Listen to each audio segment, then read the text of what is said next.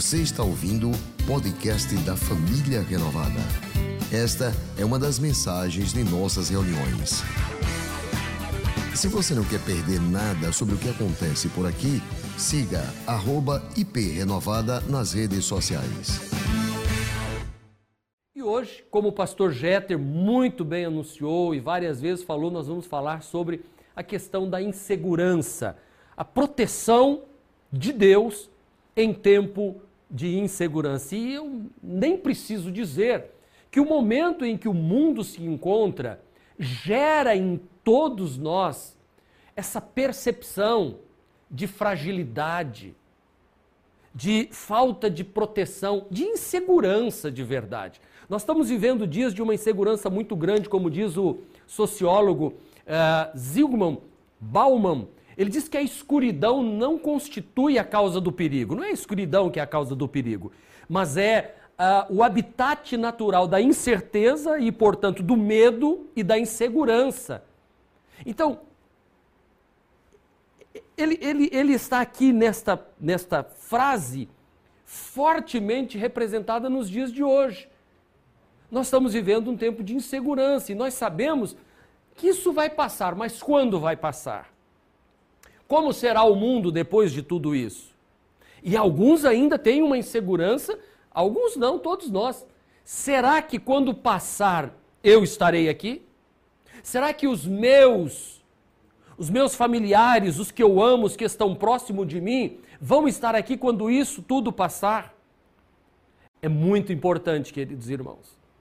Sabemos que o fim do mundo, como muitos dizem, ele é bem diferente do fim de um mundo. E eu vou repetir: o fim do mundo é bem diferente do fim de um mundo. Possivelmente esse tipo de mundo que nós estamos deixando para trás, antes desta pandemia, ficou para trás, não existirá mais.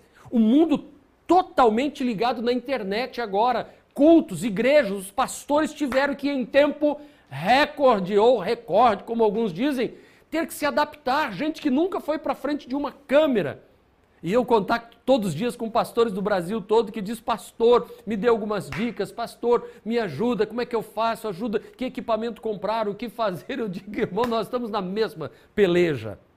Sabe por quê? Porque nós tivemos que nos reinventar. Nós tivemos que ir para um caminho diferente para poder dizer assim: ó, a igreja não pode parar. Glória a Deus por pessoas capacitadas. Hoje, por exemplo, aqui no estúdio, está o pastor Jeter, está o Jefferson, o Júnior no som, temos o Marlon ali, o, o Tiago, o Luciano aqui numa câmara, o Rafael, Maristânia, uma equipe toda aqui trabalhando. Fora lá, lá nós temos mais irmãos, pastor Genoval, temos a Paula, temos a Carla, temos é, Luciano também. Luciano não, Eliezer. o Eliezer. Ó, oh, é porque Eliezer tá de, entrou de férias hoje, mas Eliezer, está todo mundo trabalhando, se reinventando. Então, é em tempos de, segurança, de insegurança que vem sobre nós a necessidade de nós mudarmos.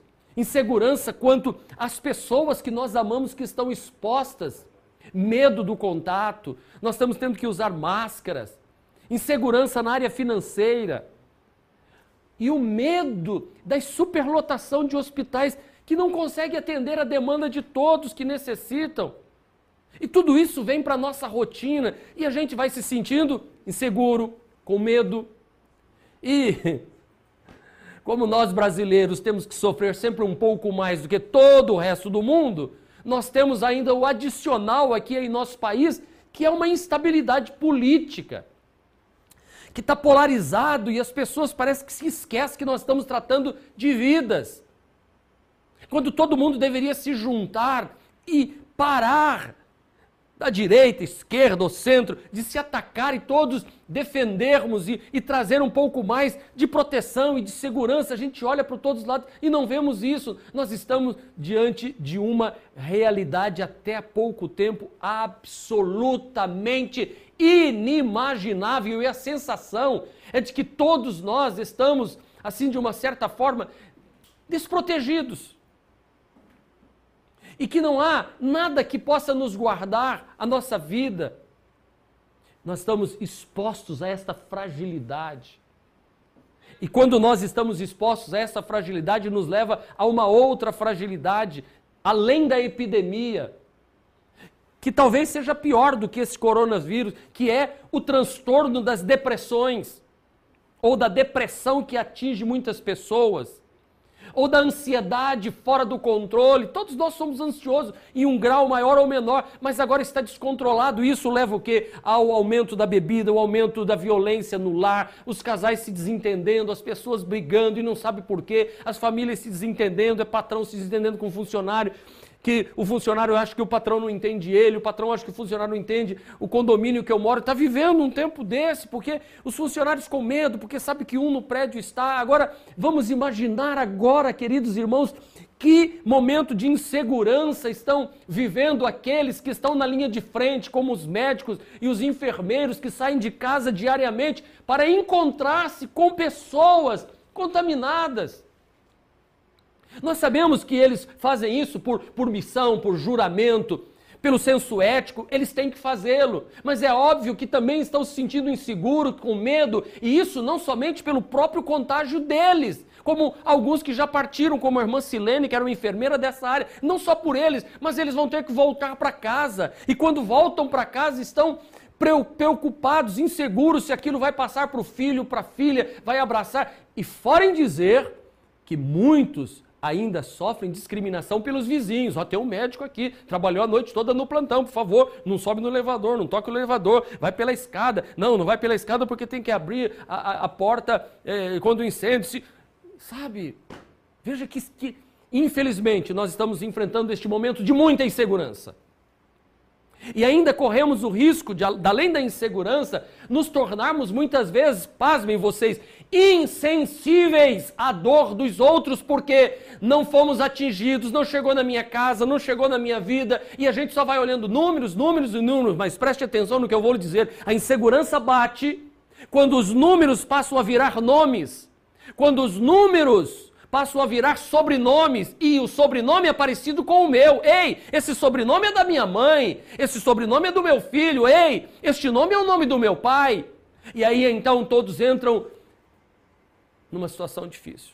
É uma sensação de insegurança que algo de ruim está por vir, sabe? Acompanhado da sensação de uma impotência, de não saber o que fazer com isto que, que está nos atingindo, de repente atingiu o mundo, o globo terrestre. Imagina o nosso planeta, imagine o globo terrestre que, que gira ali eh, de forma linda, bonita, harmoniosamente. O globo está não há um só lugar que o vírus não tenha alcançado. Insegurança em todo o planeta Terra. E aí vem a pergunta: como administrar tudo isso? Como é que eu encontro proteção em tempo de insegurança? Eu quero ler com vocês a história de um homem chamado Ezequias, que é afrontado por um homem chamado Senaqueribe. Eu quero ler com você 2 de Reis, capítulo 18, verso 13, que diz assim: No 14 ano do reinado do rei Ezequias, Senaqueribe, rei da Síria, atacou todas as cidades fortificadas de Judá e as conquistou. Ó, atacou todas as cidades fortificadas de Judá e a conquistou. Seria mais ou menos como dizer, atacou pessoas que estavam com saúde e conquistou e contaminou. Então Ezequias, rei de Judá, enviou esta mensagem ao rei da Síria em Lax: Eu cometi um erro, para de atacar-me, e eu pagarei tudo o que exigires. O rei da Síria cobrou de Ezequias, rei de Judá. Veja bem, rei da Síria cobrando do rei de Judá, oprimindo o rei de Judá. Cobrou de Ezequias dez toneladas e meia de prata e uma tonelada e cinquenta quilos de ouro. E assim Ezequias lhes deu toda a prata que se encontrou no templo e na tesouraria do palácio real. Nessa ocasião, Ezequias, rei de Judá, retirou o ouro com que havia coberto as portas e batentes do templo do Senhor e deu ao rei da Síria de Lax, o rei da Síria enviou ao rei Ezequias em Jerusalém seu general, seu oficial principal e seu comandante de campo com, uma, com um grande exército. Eles subiram a Jerusalém e pararam no arqueduto do açude superior na estrada que leva ao campo do lavandeiro. Eles clamaram e chamaram pelo rei, e o administrador do palácio, Eliaquim, filho de Uquias, o secretário, Sebna e o arquivista real Joás, filho de Asaf, foram ao seu encontro. O comandante de campo lhes disse: Digam isto a Ezequias: Assim diz o grande rei, o rei da Síria, em que você baseia sua confiança? Em que você baseia sua confiança? Eu pergunto a você: você sabe em quem está baseada a sua segurança para esse momento de incerteza? Em quem está a sua proteção neste tempo de incerteza? Em quem está a sua expectativa de que há uma proteção sobre a sua vida? Eu quero orar por você neste momento, eu quero fazer uma oração. Pai, em nome de Jesus, abençoa o teu filho e a tua filha que precisa de proteção e ter segurança e saber em quem está apoiada a sua proteção neste tempo de incerteza sobre todo mundo. Usa a minha vida como instrumento para ministrar esta palavra ao coração do teu povo. Eu te peço isso em nome de Jesus. Amém, amém, amém, em nome de Jesus. Glória a Deus, glória a Deus. Ezequias recebe esta mensagem que trouxe insegurança não só para ele, mas para todo o seu reino era a mensagem do rei da Síria. E ele estava dizendo que Jerusalém estava debaixo de estado de sítio, sitiada por um exército. O rei Senaqueribe, que era um, posso dizer, um preposto do inferno, ele já havia dizimado as dez tribos de Israel do norte. Ele havia invadido dez tribos, porque sabe que nesse período Israel estava dividido, depois de Salomão por causa de Roboão e Jeroboão, quem está mais familiarizado com a história de Israel, sabe que Israel, que eram doze tribos, eram os doze irmãos, filhos de Jacó, eles se, se, desentenderam e se separaram, e foram dez tribos que se passaram a chamar Israel do Norte, e ficaram duas tribos com a, capital de Jerusalém, chamadas de tribos do Sul, que é Judá. E o Senaqueribe já havia matado todo mundo lá no norte, invadido, destruído tudo.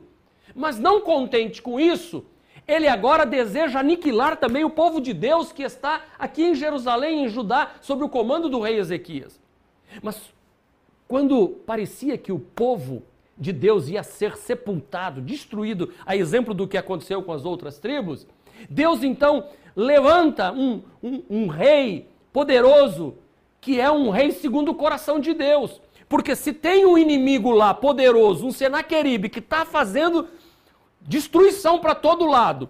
Deus, então, agora aqui por causa de Judá, que ele tem uma palavra para esse povo de Judá, porque dali é que vem o Jesus, o nosso Salvador, e este rei tem um coração voltado para Deus, que é Ezequias. Deus diz assim: Eu não vou permitir que isso aconteça. Então, diz-nos assim a palavra de Deus em 2 de Reis 18, de 1. Olha quem é este rei Ezequias. No terceiro ano do reinado de Oséias, Ezequias começou a reinar. Ele tinha 25 anos, hein? um menino, um menino, 25 anos, quando começou a reinar e reinou 29 anos em Jerusalém. E ele fez, preste atenção, irmão irmã, a nossa proteção vem do Senhor em tempos de incerteza e de instabilidade.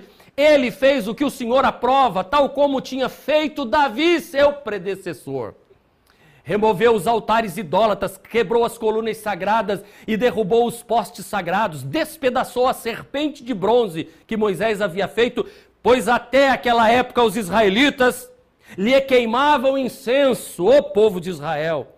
Ela era chamada de Neustã. Ezequias confiava no Senhor. Ei, Ezequias confiava em quem? No Senhor, o Deus de Israel. Nunca houve ninguém como ele entre todos os reis de Judá, nem antes e nem depois dele.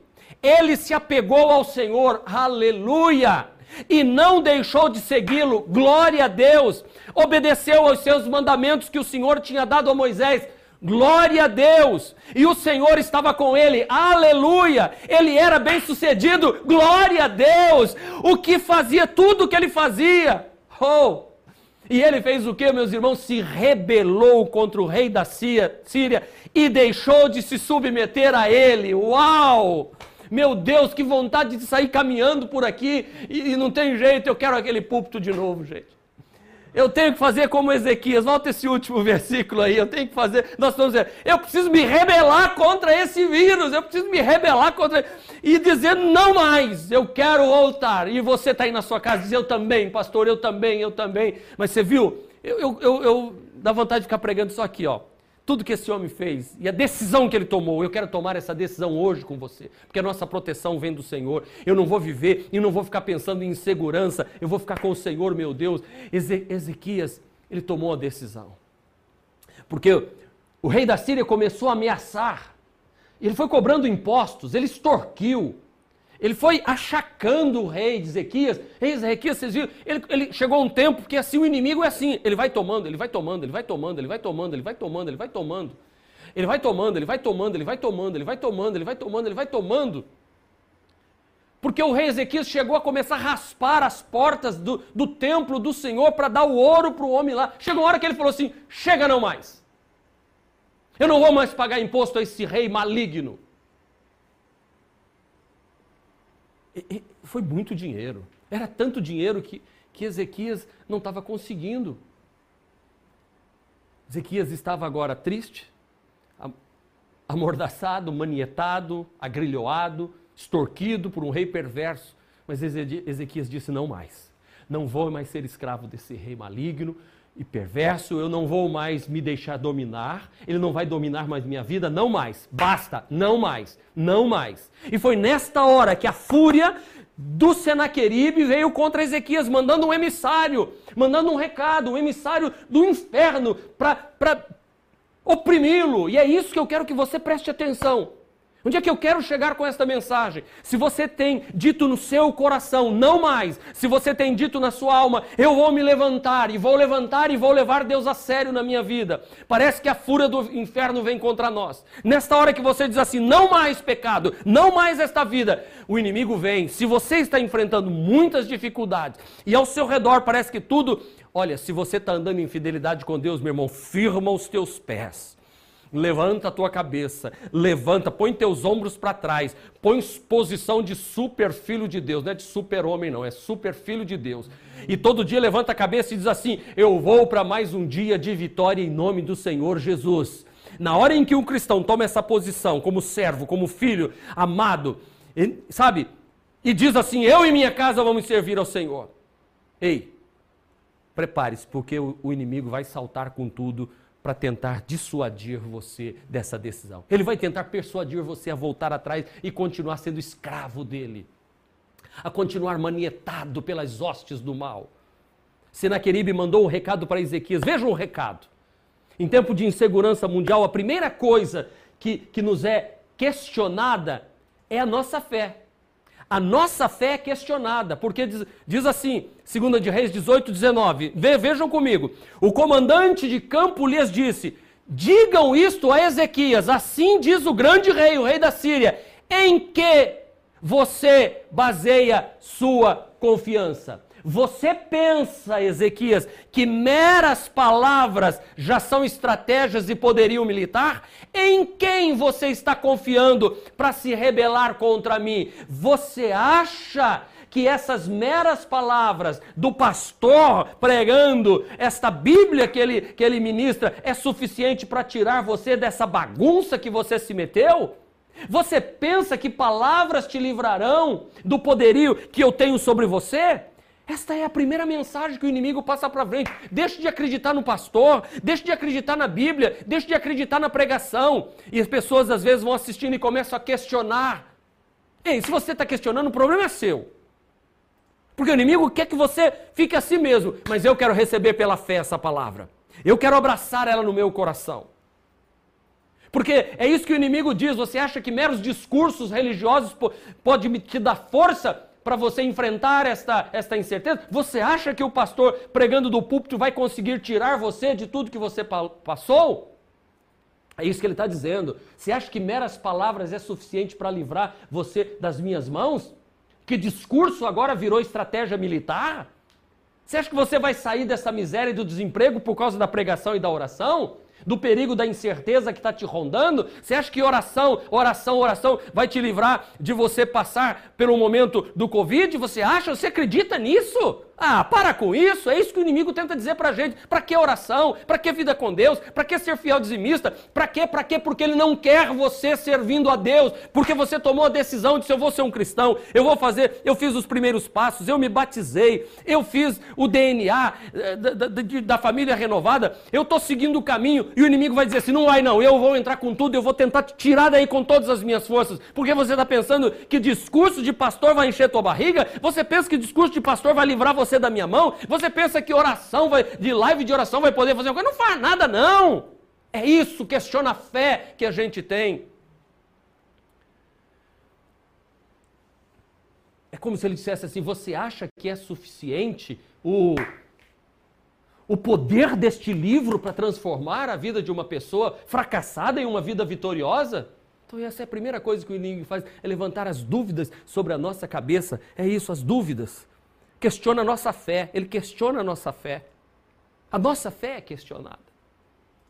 Mas eu quero dizer para você, que esta palavra que pregamos pode ser desdenhada por muitos, pode ser ridicularizada na academia de letras, pode ser negligenciada em algumas igrejas evangélicas que estão comercializando a fé, mas eu, pastor Marcos, a família renovada, eu estou aqui pregando, estamos aqui dizendo que eu creio que aprove a Deus salvar o mundo pela pregação da palavra de Deus. Este evangelho é loucura para os que perecem, mas para nós que somos salvos é poder de Deus para a salvação de todo aquele que crê. Assim eu vou sair sim desta luta como vencedor, pois foi com o poder desta palavra que eu estou pregando que foi criado os céus e a terra, pois Deus disse: haja luz e houve luz. Foi com o poder desta palavra que o servo do centurião romano foi curado à distância. Foi com o poder desta palavra que, que a filha da mulher Ciro Fenícia foi liberta à distância com uma palavra de Jesus. Foi com a palavra que esta que eu estou pregando, que é a palavra de Deus e a palavra de Jesus, porque Jesus é a palavra encarnada, que ele disse: Lázaro vem para fora depois de morto de quatro dias e ele ressuscitou. Pastor, não grita tanto. Irmãos, eles vão abaixar o volume ali, mas eu preciso falar. Eu preciso falar para você da forma que você precisa ouvir esta palavra. É com esta palavra que ele vai salvar a sua família e vai fazer de você um vencedor. Então, em tempo de, de insegurança, a nossa fé é questionada. E eu preciso saber responder. Em que está baseada a sua fé? Ah, a minha fé e o meu amor estão firmados no Senhor. Em quem está baseada a sua fé? A minha fé está na palavra de Deus. A minha fé está no, no, no Jesus que ressuscitou dentre os mortos. A minha fé é firme no Senhor. Fé. Onde baseia a sua fé? Em Deus. Segundo, em tempos de insegurança, o inimigo quer que nós sintamos que estamos sozinhos. Ele quer que, que a gente se sinta só. E dizer assim: ó, não tem ninguém com você, não, hein? Olha o versículo 21, o que é que você naquele me manda dizer para ele, ó. Olha lá. Ei, manda dizer para Ezequias: Ezequias, você está confiado no Egito? Aquele Egito, caniço quebrado, que perfura a mão do homem que nele confia? O Senaquerib diz assim: peraí, você fez alguma aliança com o rei do Egito para livrar você? Porque o rei do Egito é como um, um, um, uma, um bambu um, que você vai pôr a mão e ele fura sua mão e arrebenta tudo. Assim o faraó, rei do Egito, retribui a quem confia nele. Mas se você me disser, se vocês me disserem, estamos confiados no Senhor nosso Deus, Ei, não é aquele cujos santuários e altares esse Deus pediu para Ezequias remover, dizendo a Judá e a Jerusalém: vocês devem adorar diante desse altar em Jerusalém? Percebe? Olha o questionamento. Olha o questionamento desse camarada. Você está confiado em quem? No, no Egito? O Egito não faz nada, não. Você está confiado em quem? Em Deus? Esse Deus não está preocupado com você, não. Esse Deus está preocupado com assuntos religiosos. O negócio desse Deus aí é altar, tira altar de lá porque não é meu, faz altar para mim aqui. Esse Deus está preocupado em, é, com as coisas dele. Em outras palavras, o inimigo está dizendo para você: ei, você está sozinho. Ei, o teu pastor está preocupado com pagar a prestação do Hebron. Você acha que ele está preocupado com você? Ele não tem tempo para você, não. Ah, o teu pastor serve a Deus. Ele está preocupado com as coisas de Deus. Ele não vai lembrar de você. É isso que o inimigo está tentando falar para você. É isso que ele está tentando desacreditar, porque se ele conseguir desacreditar a sua liderança, se ele conseguir questionar a tua fé, se ele conseguir questionar isso na sua vida, e é isso que o Ezequias está tá, tá sofrendo e que o Senaqueribe está jogando para cima dele. Presta atenção que é uma luta espiritual, parece que isso aqui é dias de hoje. Essa é a mensagem do inimigo, você está sozinho, cara. Veja o versículo 23, o que é que o mensageiro de Satanás diz? Eu vou fazer um trato com você, em nome do rei da Síria. Olha que, que debochado esse mensageiro. Ele diz assim: Ezequias, manda dizer para Ezequias, vou fazer um trato com você, tá bom? Eu lhe darei dois mil cavalos. Se você puder arranjar homens suficientes para montá-los.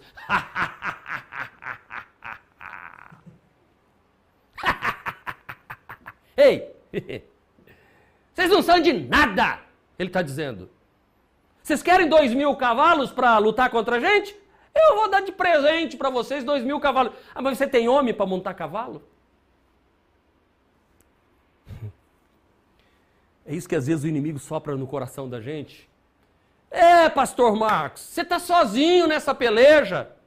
Você pode até ter uma igreja que tem 1.200 cadeiras aí dentro, mas tem gente para sentar nela? Satanás vai rir lá na sua casa, porque você não tem poder, porque nem eu estou sozinho nem os servos de Deus que se assentam nessas cadeiras estão sozinhos, porque o bom pastor, que é Jesus, não abandona suas ovelhas e os pastores sérios não abandonam suas ovelhas. Por isso que eu estou orando ali nas lives, orando pelas cadeiras. Tem gente que diz: esse pastor é doido, fica orando pelas cadeiras. Eu não estou orando pela cadeira, eu estou vendo você, meu irmão, sentado naquela cadeira e eu estou abençoando a tua vida. Eu estou vendo a volta dos cultos, eu estou vendo gente que vai se converter, o povo vai voltar, porque Satanás está dizendo: você está sozinho, pastor Marcos. Eu, eu dou mil cadeiras, eu dou um prédio para vocês, eu quero ver você botar gente dentro. Ninguém vai voltar depois do coronavírus, não. você não vai ter ninguém com você. Você, o inimigo está dizendo para você, você também está sozinho, pai de família. você, você, você não, não vai conseguir conquistar nada, não. O inimigo está dizendo, você está num projeto falido. Esse povo deixa você na mão. Posso dizer uma coisa? Você não está sozinho. Uau! Ah, inimigo que tenta, que tenta dizer que a gente está sozinho. Ele vai tentando impedir o que a gente quer, quer ver pela frente, mas ele não impede. Nome de Jesus. Segue em frente. O inimigo não tem poder sobre nós. O inimigo não vai meter medo no nosso coração. O inimigo não vai nos impedir, porque eu e você não estamos sozinhos. Satanás, Deus é nosso companheiro. O inimigo quer dizer que você não tem ninguém por você, mas tem sim. Deus está do nosso lado. Homens e mulheres lavados e remidos pelo sangue de Jesus. Você pode dizer, não, o Egito te abandonou. É bom, o Egito não quero saber mesmo o mundo. Deus está preocupado com a minha vida mais do que está preocupado com templos. Vocês sabem disso. Eu sempre disse nessa igreja, para nós aqui, o importante não, não são tijolos, nem madeira, nem cimento, nem ferro, nem prédio. O nosso maior patrimônio nessa igreja é gente. É gente, são pessoas. Inimigo, você não tem como impedir que as pessoas busquem a Deus. Porque eu vou lhe dizer uma coisa: se até meu pai e minha mãe me abandonaram, o Senhor me acolherá, diz a palavra de Deus. Jesus disse: Eu estou com vocês todos os dias até a consumação dos séculos, em Mateus 28, 20. Ei, você não está sozinho. Olha o que Jesus disse. Quando eu estou orando ali dentro e vendo aquelas 1.200 cadeiras dentro do templo, galeria, parte de baixo, eu fico olhando assim, dizendo assim: Jesus, o Senhor está comigo. Hoje eu falei isso na live. Quando eu, quando eu entrei há, há 35 anos atrás dentro de um ônibus da São Geraldo, que o motorista disse: estamos deixando a Bahia e entrando em Sergipe. Eu falei: Senhor, eu estou entrando em Sergipe, eu tenho 21 para 22 anos de idade, Senhor. Eu estou sozinho nesse ônibus, madrugada, escuridão, mas o Senhor está comigo, né, Jesus? É, o Senhor estou com você. Quando alguém disse assim: Ó, oh, estamos passando por socorro aqui, Parque dos Faróis, o povo já de Sergipe, ali aquele converseiro todo, farinha, farofa, frango, todo mundo já é amigo de, depois de 40 horas de viagem da São Geraldo, Itapemirim para cá. E quando entrou em Aracaju, eu falei: Senhor, eu não estou sozinho, o Senhor está comigo, meu pai não está, minha mãe não está, mas o Senhor está comigo. Quando eu cheguei na rodoviária que eu arria aquela mala desse tamanho, eu era mais magro que o pastor Jeter, mais magro que o Jefferson. Eu precisava botar liga assim na perna para meia não descer, sabe? Para segurar a meia assim. No... sabe, olha, deixa eu dizer para você, querido. E aquela mala no chão, tamanho maior do que eu, assim, missionário. Aí eu falei, Deus, eu não estou sozinho nessa terra. Solteiro. Meu Deus, meu Deus. O inimigo tentava falar para mim, isso não vai dar em nada, você não vai conseguir, isso é impossível. Você tá... Em que você está confiando? Você está confiando em quê? Eu preciso dizer isso para você. Se você já está passando por um momento como esse, eu vou dizer para você: eis que eu estou convosco, disse o Senhor Jesus todos os dias, nos dias do coronavírus, no dia do entubamento, no dia em que você partir, no dia em que você sair do hospital, no dia em que você se alegrar com o nascimento de um filho, Ele está com você, no dia que você está sendo promovido, no dia que você está deixando o emprego, na hora que você. Mas não deixe de confiar, não deixe que o diabo questione a sua fé, não deixe que o diabo questione a sua confiança em Deus, dizendo que você está sozinho sozinho, você não está sozinho. Terceiro, em tempos de insegurança mundial, o inimigo das nossas almas, ele mente dizendo que tem permissão de Deus para atacar a mim e me destruir. A inimigo mentiroso. Olha o que é que o Senaqueribe mandou dizer para o Ezequias, gente. Eu amo, eu amo Ezequias. Você sabe que a gente tem uma reunião na igreja chamada Aliança com Deus. Porque 2 de Crônicas, capítulo 29, versículo 10, esse Ezequias, novinho quando começou a reinar, ele disse assim: Agora, pois, estou resolvido a fazer uma aliança com Deus. E fez Ezequias uma aliança com Deus e prosperou em todos os seus caminhos. Vai ler, 2 de Crônicas 29, 10. E se você quiser ver a história também, aqui em 2 de, de, de Reis 19, 18, você lê a história dele. Lá em Isaías conta a história de Ezequias também. Mas olha o que, que o inimigo diz. Ele mente dizendo que tem permissão de Deus para atacar. Você pensa que eu ataquei e destruí o seu país sem a ajuda de Deus? O seu país sem a ajuda de Deus? O Senhor. Foi Ele mesmo que me mandou atacar e destruir. É Deus que está acabando com você. Você pensa que eu ataquei e destruí o seu país sem a ajuda de Deus? Eu, eu vou reforçar, você vê. Foi ele mesmo que me mandou atacá-lo e destruí-lo. Ordem de Deus para destruir os filhos de Deus? Este mesmo inimigo dizer que tem permissão para destruir você, sua família, seus projetos, seus sonhos, sua vida, suas finanças, seu negócio, deixa eu lhe dizer uma coisa. Isto é mentira. Aqui. Isto é mentira do inferno. Deus não deixa, não dá autoridade para o inimigo tocar nem em mim e nem em você. Senaqueribe, você é mentiroso. O inimigo não tem o aval dos céus. Ei, o inimigo não tem o aval dos céus para te destruir. Ele tem sim a oposição de Deus. O inimigo, ele é antipático.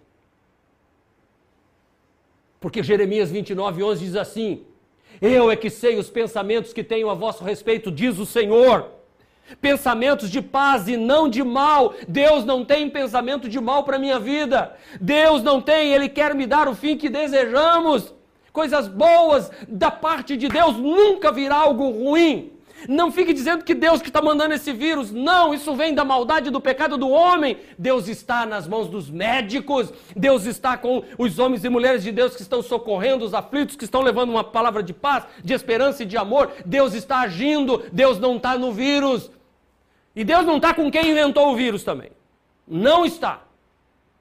A Bíblia não deixa nenhuma dúvida de que Deus é nosso Pai amoroso e bom que nos chamou como seus filhos, e Ele não vai deixar que o inimigo nos destrua, porque nós, nós seremos, nós, nós somos como carvalhos de justiça plantados para o Senhor e para a sua glória. O inimigo, você não tem permissão de Deus para destruir a família de ninguém, você não tem permissão para destruir a minha família, nem a família de ninguém, nem aqui, nem nunca. Satanás é mentiroso, ele é o pai da mentira, pois o que nós temos de Deus é que Ele é misericordioso e bom, e Ele está chamando o seu povo para viver em plenitude de vida em comunhão com Ele. Aleluia! Então, em tempo de insegurança mundial, o inimigo de nossas almas questiona a nossa fé, ele quer que nós sintamos sozinhos, ele bem te dizendo que Deus está permitindo que ele faça isso conosco, e em quarto, ele quer que abandonemos a Deus para buscarmos a nossa própria segurança. Verso 26 ele diz assim: então aqui, Sebiná e Joá disseram ao oficial: Fale em aramaico, por favor. Pois nós entendemos, não fale em hebraico, pois todas as pessoas que estão nas muralhas estão escutando. Olha aqui, volta um pouquinho, eu quero explicar isso aqui melhor. Em Sebiná e Joás são os oficiais do rei Ezequias, que foram lá ouvir o que é que o mensageiro de Senaqueribe tinha para falar. E eles começaram a falar em aramaico, e o povo todo estava entendendo. E ele disse assim: ó, não, não fale em aramaico, ele estava falando em hebraico, perdão. Não fale em hebraico para que o povo não entenda, pois todas as pessoas que estão nas muralhas estão escutando. Fala para nós numa língua que eles não entendem. Olha agora. Ele respondeu: Ei, vocês pensam que o rei me mandou dizer todas essas coisas somente para vocês e para o seu rei? Não. Não foi só isso, não. Eu estou falando também com as pessoas que estão sentadas nas muralhas. Ei, vocês aí, que estão assistindo aqui agora. É, estou falando com vocês. E o inimigo está dizendo assim: não é só com o pastor, não, viu? É com cada um de vocês e todo mundo aí, ó. Estou falando com vocês. Eu estou falando com as pessoas que estão aí na live também, na transmissão do culto, pelo YouTube. Olha o que eu vou fazer com vocês. Olha o diabo o que, é que ele fala. Vocês vão ter que comer as suas fezes e beber as próprias urinas. Pastor, não fala isso não. Está aqui, ó eu vou acabar com vocês. E terão que comer suas próprias fezes e beber sua própria urina, e vocês também vão fazer isso. Então o oficial ficou de pé e gritou em aramaico: Escutem o que o grande rei, o rei da Síria, está dizendo para vocês. Ele mandou avisar que não deixe que Ezequias os engane, pois ele não poderá salvá-los. Ele, ei, não deixa o pastor enganar vocês não com essa pregação, viu? Isso é lavagem cerebral, isso não vai funcionar. Ei, ei, para de assistir isso aí. Ei, vai estudar outra coisa, vai fazer outra coisa, vai cuidar da sua vida, hein? Não escuta ele não, hein? Não, não, ele não vai poder, ele Ezequias não vai poder salvá-los. Vamos em frente. E não deixe que ele os convença a confiar em Deus. Meu pai, não pensem que o Senhor os salvará e não deixará que o nosso exército assírio conquiste a cidade de vocês. Não deem atenção a Ezequias. O rei da Síria manda que vocês saiam. Ah, agora, ó que, que palhaçada do inimigo. Vocês terão licença. Se entreguem. Ei, se entrega para mim. Deixa de confiar na palavra de Deus. Vem, abandona tudo isso aí. Vira um ateu, vira uma pessoa, sabe? Vai curtir a vida. Ó, vocês, se vocês se entregarem para mim, vocês terão licença para comer uvas das suas próprias parreiras e figo das suas próprias figueiras. E vocês vão poder beber as águas das suas próprias cisternas, seus próprios. Para de ser cristão, rapaz. Vem, vem aqui com a gente que você vai ter tudo aqui do lado de cá. Até que o rei Olha a mentira do inimigo. Até que o rei Senaqueribe é, os leve para morar num país parecido com o de vocês, aonde há plantação de uvas para fazer vinho e onde há trigo para fazer pão. É uma terra de oliveira, de azeite, de mel. Se fizerem o que ele está mandando, vocês não morrerão, mas viverão. Não deixem que o rei Ezequias engane, fazendo vocês pensarem que o Senhor vai salvá-los. Ele está dizendo: se desiluda de Deus, eu dou o que vocês querem. Eu dou tudo o que Deus ainda não conseguiu dar para vocês. Rendam-se a mim e eu vou entregar tudo o que vocês estão pedindo. Venda a tua alma ao diabo e ele te dá o que você quer. Diga o que você quer, eu dou. Você quer carro novo, casa nova? Você quer muito dinheiro? Se prostre e me adore. Aliás, foi isso que o diabo falou para Jesus também. Venha, venha a mim, eu te dou tudo isso. Jesus disse: Não, não. E o diabo ainda diz assim: Eu te dou total liberdade, eu vou te dar prosperidade. Um jovem pastor de 26 anos de idade foi visitar um pastor já idoso, 75 para 80 anos, que já estava num asilo de idoso. E o jovem pastor olhou aquele pastor velhinho, sozinho, e naquela hora o inimigo sussurrou no ouvido do jovem pastor: Ei, você vai ser pastor como ele? Você quer acabar com seus dias assim? E aquele moço saiu dali e disse: Eu vou ser pastor, mas eu vou ser pastor, eu vou mercadejar a fé, eu vou ser um milionário. E, aquele, e ele saiu deturpando a Bíblia Sagrada. O inimigo conseguiu entrar no coração daquele homem, daquela pessoa, e aí passou a viver só, sabe, inventando coisas. Aquele pastor chegou um dia a dizer assim: Aí eu, quando criança, eu roubava a carteira do meu pai, agora que eu sou pastor, eu roubo a carteira de Deus. É isso que o inimigo fala. Abandona sua igreja, vem para cá. Abandona essa fé, abandona a Bíblia Sagrada. Igreja é tudo igual. Não deixe isso entrar no seu coração. Não deixe a ganância vir para o seu coração. Porque dinheiro não traz felicidade. Ganhar dinheiro não vai adiantar nada. Muitas igrejas estão virando balcão de negócios. Ei, Muitas igrejas estão virando balcão de negócio. Querido moço, querida moça, mulher, o inimigo vai tentar colocar no seu coração que se você servir a Deus, você nunca vai chegar em lugar nenhum, que a sua vida vai ser sempre arruinada.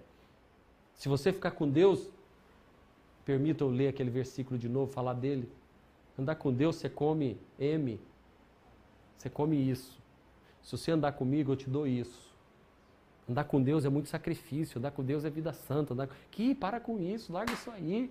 Pô, larga isso, quando você for velho você volta. Mas quando o rei Ezequias recebeu esse recado do inimigo, veja o que ele fez, aleluia. É isso que eu gosto de Ezequias. O rei Ezequias recebeu a carta das mãos dos mensageiros e a leu. Tudo isso que eu acabei de falar foi lendo, lendo, lendo, lendo. Então foi ao templo, pôs a carta na presença do Deus do seu Deus, o Senhor. E orou ao Senhor assim: Ó oh, Senhor Deus de Israel, que estás assentado no teu trono e que fica acima dos querubins, só tu és Deus e governa todos os reinos do mundo, tu criastes os céus e a terra. Ó oh, Senhor, olha para o que está acontecendo, Deus, olha para o que está acontecendo. Estas coisas que Senaqueribe está dizendo a fim de insultar a ti. Não está insultando a mim, não, é o Senhor que ele está falando. Todos nós sabemos, ó Senhor, que os reis da Síria destruíram muitas nações, arrasaram as suas terras e queimaram os seus deuses, que não eram deuses de verdade, e sim imagens de madeira e de pedra feita por mãos humanas. Agora, ó Senhor, nosso Deus, salva-nos dos assírios, para que todas as nações do mundo fiquem sabendo que só tu, ó Senhor, és Deus, para que todas as nações do mundo fiquem sabendo que só tu és Deus. Aleluia! Isso que é oração, gente. Essa é a oração que Deus quer que você faça nesse tempo de incerteza, se você quer proteção. É por isso que eu peguei todos os nomes e quem está orando comigo sabe, eu ponho ali no altar o nome de todo mundo. Eu e a pastora esparramamos pelo altar. Senhor, está aqui, ó. É teu povo, são teus filhos. O diabo está querendo destruir a vida desse povo, mas ele não vai conseguir, porque tu és a nossa proteção nesse tempo de insegurança. Ezequias orou a Deus e Deus mandou a resposta. Deus não mandou a resposta só para Ezequias, mandou também uma resposta às ameaças de Senaqueribe. E hoje nós vamos terminar esse culto daqui a pouco. Hoje nós vamos terminar orando e Deus vai mandar resposta também. O inferno vai ser abalado. A família renovada, você que está junto comigo em oração, nós vamos receber respostas de Deus. Vejam quais foram as respostas de Deus. Vejam a proteção de Deus no momento da insegurança. Deus compra a nossa briga. Deus comprou a briga do rei Ezequias e compra a nossa briga. Então Isaías mandou uma mensagem para o rei Ezequias. Nela ele dizia: que em resposta à oração do rei, que Deus levante profetas. Que Deus levante profetas como Isaías que diga isso aqui, ó. O Senhor, o Deus de Israel, tinha dito o seguinte: a cidade de Jerusalém ri e caçoa de você, Senaqueribe.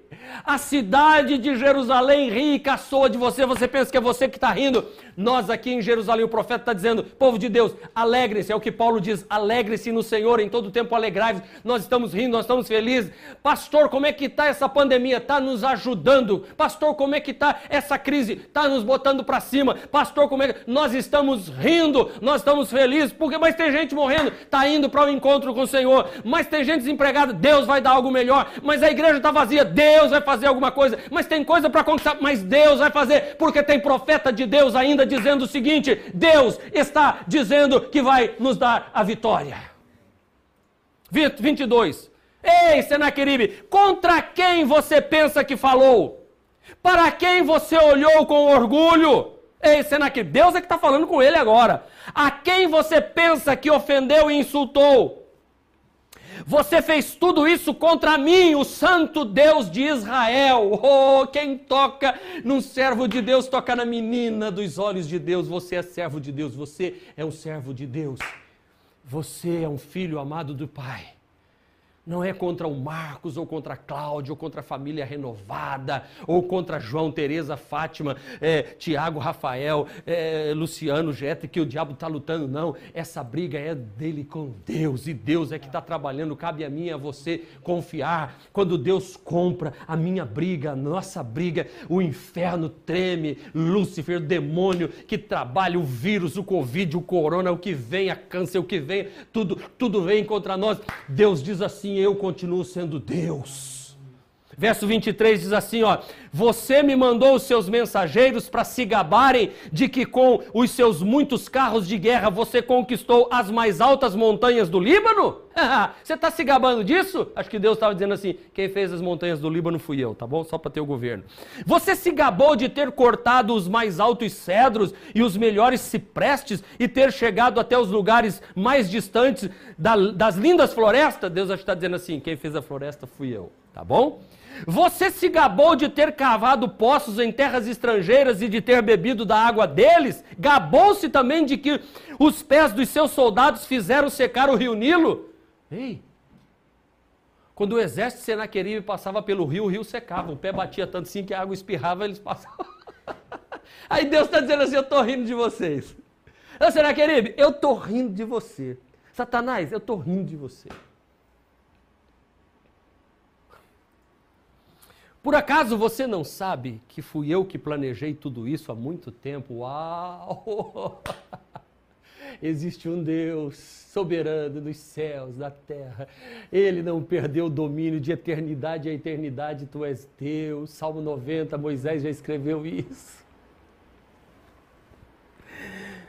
Ah, eu dei a você, o Senaqueribe, a oportunidade de fazer aquilo, aquilo né? Você, cidades cercadas, e você transformou em montões. Eu deixei. Por isso seus moradores ficaram fracos e andavam cheios de medo, de vergonha. Eles ficaram como o capim, como a erva verde, como a erva que cresce no telhado, como o vento quente a leste soprando. Deus está dizendo, foi, na verdade, eu deixei você fazer isso lá porque era assim, porque aquele povo lá não estava me adorando.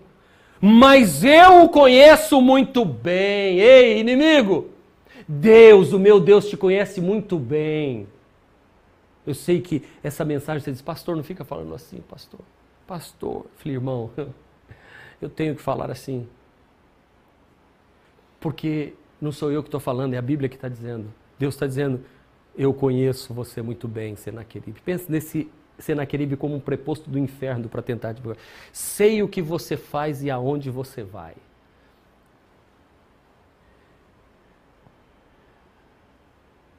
Acho que é Lutero quem disse que o diabo é um, como um cachorro, mas numa coleira que Deus tem, ele, ele é aqui o tempo todo, sabe? Ele não vai para lugar nenhum. Eu sei onde você vai, eu sei onde você mora, Satanás. E sei que você me odeia. Isso é Isaías falando para mandar o um recado para Senaqueribe, e é Deus falando conosco para mandar para o diabo, disse assim, ele está falando de você, eu sei que você me odeia. Eu soube do seu ódio e do seu orgulho, e agora vou pôr uma argola no seu nariz e um freio na sua boca, e farei você voltar pelo mesmo caminho por onde você veio. Uau! Veja a resposta de Deus. Deus comprou a briga. E Deus se comprometeu a não deixar o inimigo tocar em Ezequias, como Deus não deixa o inimigo tocar em nós. Eu já estou encerrando a mensagem. Meu Pai, o tempo urge. Segunda de Reis, capítulo 19, verso 32. Portanto, assim diz o Senhor acerca do rei da Síria: Ele não invadirá esta cidade, nem disparará contra ela uma só flecha, não a enfrentará com escudos, nem construirá rampa de cerco contra ela. Não vai fazer, não vai fazer. Pelo caminho por onde veio, voltará. Não invadirá esta cidade, declara o Senhor. Eu a defenderei e a salvarei, por amor de mim mesmo e do meu servo Davi. Uau! Glória a Deus! Esse Deus está conosco, eu te defenderei, te salvarei por amor de mim mesmo e do meu servo Davi. Deus está dizendo assim: Davi tinha uma aliança comigo. Você viu que Ezequias andou nos caminhos do seu predecessor Davi, que é o seu tataravô? O Ezequias andou com integridade diante de Deus. Aí eu pergunto, eu e você temos que andar em integridade para Deus falar isso a respeito de nós também. Você pode dizer, mas pastor, o senhor está ensinando que o cristão não passa por incerteza, por temores, dificuldade? Passa. Passa por lutas, dificuldades, incerteza, medo, enfermidade, morte. É, crente morre também. Morre. Verdade. Mas a Bíblia diz que o que é do Senhor o maligno não toca. Eu posso sofrer, padecer, estar em meio a circunstâncias terríveis, mas o inimigo não pode fazer nada, pois Deus é zeloso para com os seus filhos. Isaías 43, 1 e 3 diz assim: Mas agora assim diz o Senhor que te criou, irmã e irmão que está me ouvindo. Ó oh, Jacó, põe teu nome, põe teu nome. Vamos falar aqui no estúdio. Ó, oh, você põe teu nome, vamos lá comigo. Mas agora assim diz o Senhor que te criou, ó oh, Marcos, e que te formou, ó Marcos não temas, porque eu te remi, chamei-te pelo teu nome, tu és meu. Uau! Quando passares pelas águas, eu serei contigo. Eu vou passar por águas, mas Ele é comigo. Quando passares pelos rios, eles não te submergirão. Eu estarei com você. Quando passares pelo fogo, não te queimarás, não chama arderá em ti, porque eu sou o Senhor, o teu Deus. O Salmo 91 é lindo. Nenhum mal te sucederá, nenhuma praga chegará até a tua tenda, porque os seus anjos darão ordem a teu respeito para te guardar em todos os teus caminhos com as suas mãos. Eles te sustentarão para que não tropece de alguma pedra. Você pisará o leão, o áspide e a serpente, porque ele me amou e eu o resgatarei, eu o protegerei, pois conheceu o meu nome. Ele clamará a mim, eu lhe responderei, e na adversidade estarei com ele. Eu livrá-lo-ei e o glorificarei. Vida longa lhe darei e lhe mostrarei a minha salvação. Deus se compromete a não deixar o inimigo tocar em nós. Terceiro e último, Deus peleja por nós e destrói o inimigo. Verso 35. Pense, pense no que eu vou dizer agora e vou ler agora. Reflita agora.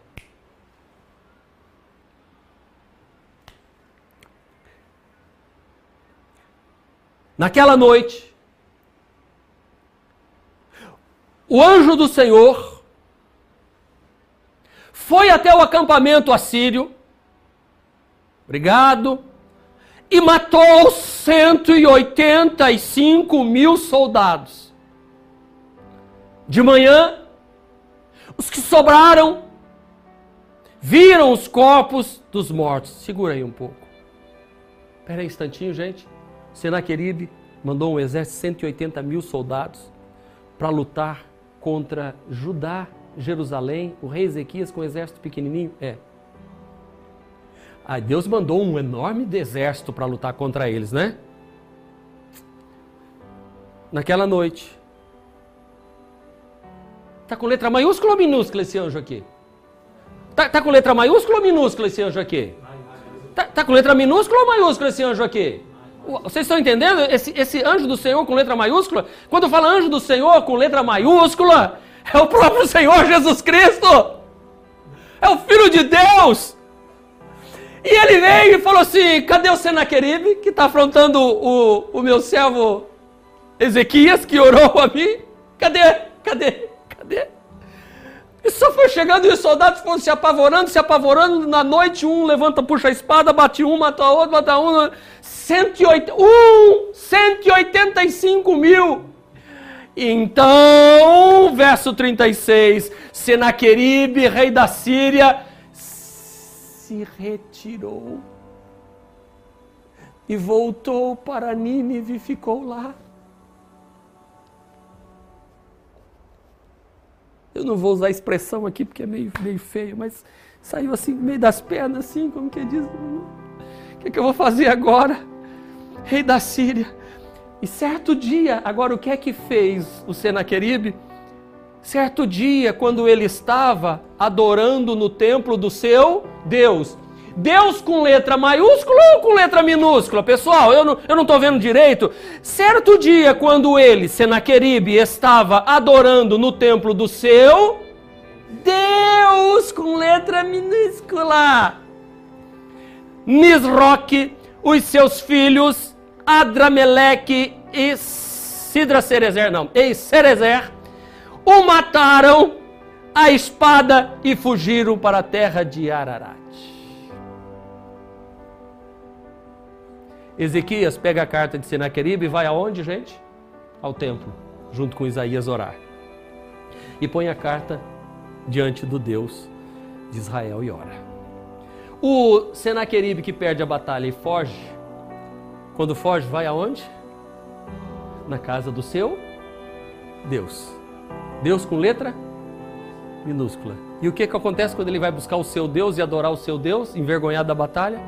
Morre lá dentro.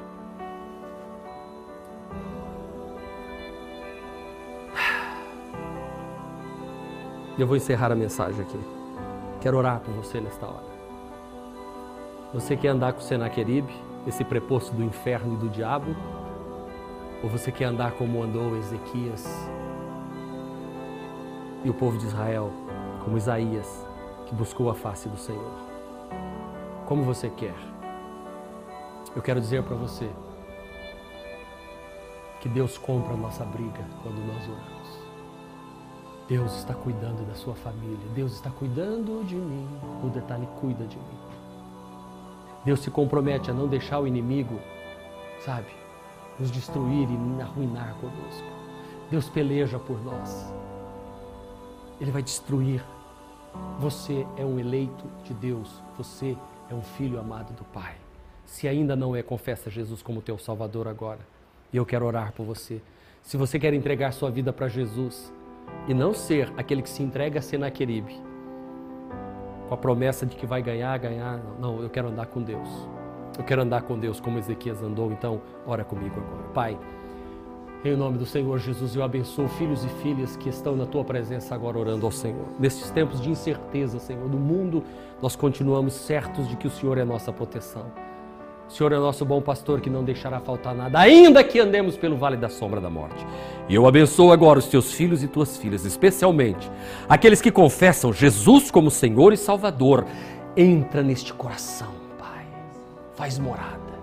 Muda agora da mente, da planta dos pés ao alto da cabeça, uma nova criatura lavada e remida no sangue do Cordeiro, que hoje comece uma nova história, gente convertida, gente transformada. Deus abençoe, em nome de Jesus. Amém. Graças a Deus. Este foi mais um podcast da Igreja Presbiteriana Renovada de Aracaju. Favorite e compartilhe essa mensagem com outras pessoas.